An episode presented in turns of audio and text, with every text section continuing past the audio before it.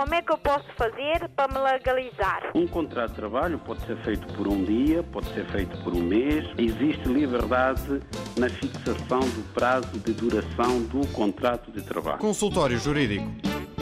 Este acordo entre os países membros, bom dia, antes de mais, eh, o acordo celebrado entre os países membros da CPLP, como sabemos, não é? A CPLP é uma, é uma organização que integra os países de língua oficial portuguesa e pela ordem, digamos assim, alfabética é, é o Brasil, Cabo Verde, Guiné-Bissau, Moçambique, São Tomé e Príncipe e, e Timor-Leste, incluindo Portugal, naturalmente. Bom, estes países formam uma comunidade de Estados e de povos.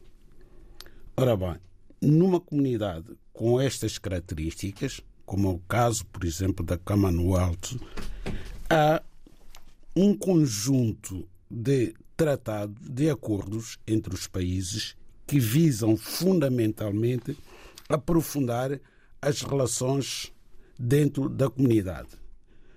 Bom, esta comunidade da CPLP, quando foi criada, Portugal já tinha relações bilaterais com praticamente todos estes Estados, a começar pelo Brasil, não é? Que é o país de língua portuguesa mais antigo depois de Portugal, país independente. Ora, em relação ao Brasil, esta questão de visto para cidadãos brasileiros não se coloca.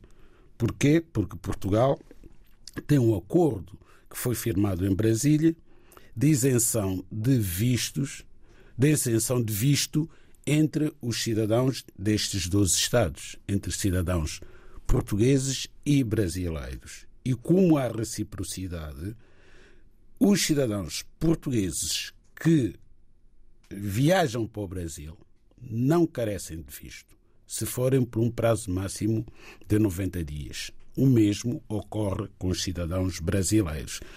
Portanto, esta questão de visto para Portugal e para os demais países de língua oficial portuguesa é uma questão que tem mais que ver com Portugal e os países africanos de língua portuguesa. Ora, Portugal tem vários acordos no domínio social, no domínio da educação, no domínio técnico, militar com estes países.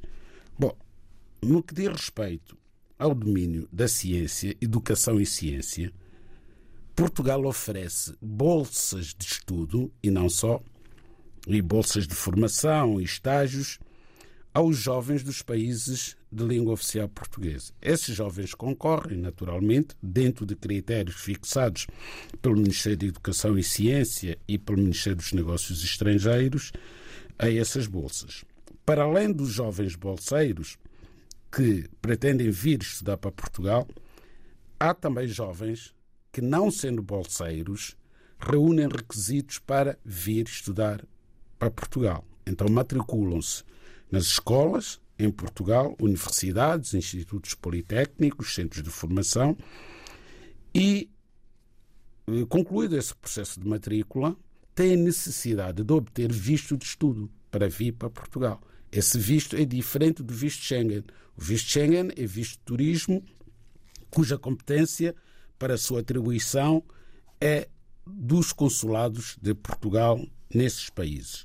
Ao passo que o visto de estudo é um visto que obriga a parecer favorável do Serviço de Estrangeiros e Fronteiras. Logo, os consulados não têm competência para a concessão deste visto. Têm que consultar o Serviço de Estrangeiros e Fronteiras, que faz a análise do pedido e se o pedido for diferido em Lisboa pelo CEF, então o estudante vem para Portugal.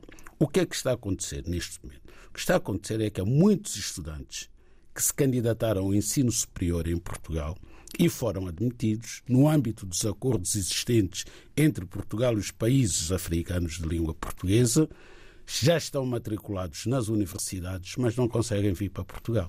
E o ano letivo começou em outubro, já estamos em novembro, vamos para dezembro, os estudantes já perderam praticamente o primeiro semestre e comprometem o próprio ano letivo Porque mesmo que venham em janeiro ou fevereiro, há cadeiras que não podem fazer porque não as frequentaram no primeiro semestre. Portanto, isto a atenção dos países de origem desses mesmos estudantes e a atenção de Portugal, que é o país que criou condições para esses estudantes virem para Portugal e depois, por uma questão meramente burocrática que não tem explicação, os estudantes vêm guradas as suas expectativas e o seu futuro comprometido. Eu pergunto, o que é que fazem os países africanos de língua portuguesa em relação a esta questão? Nomeadamente os ministérios dos negócios estrangeiros desses países e os institutos que funcionam nesses países, chamados institutos de bolsa, que fazem, digamos assim, a ligação entre o estudante já matriculado em Portugal e as autoridades portuguesas.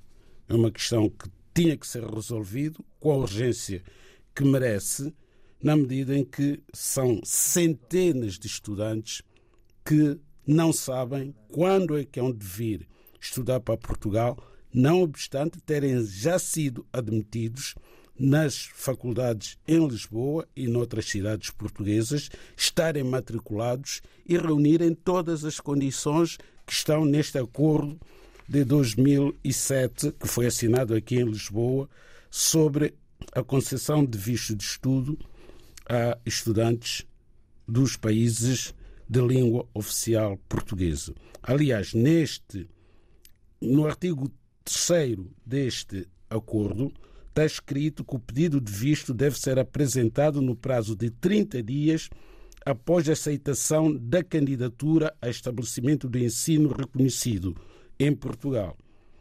E diz mais que as missões consulares portuguesas têm o prazo de 30 dias para a concessão de visto. Ora, os estudantes foram admitidos em setembro fizeram as suas matrículas, apresentaram os pedidos e já passam quase 60 dias que os pedidos foram entregues nos consulados e ainda se encontram nos seus países. Não têm como vir para Portugal. Os seus colegas brasileiros, uma vez que não carecem de visto, mal foram admitidos nas universidades portuguesas, pegaram no avião, vieram para Portugal e estão a estudar.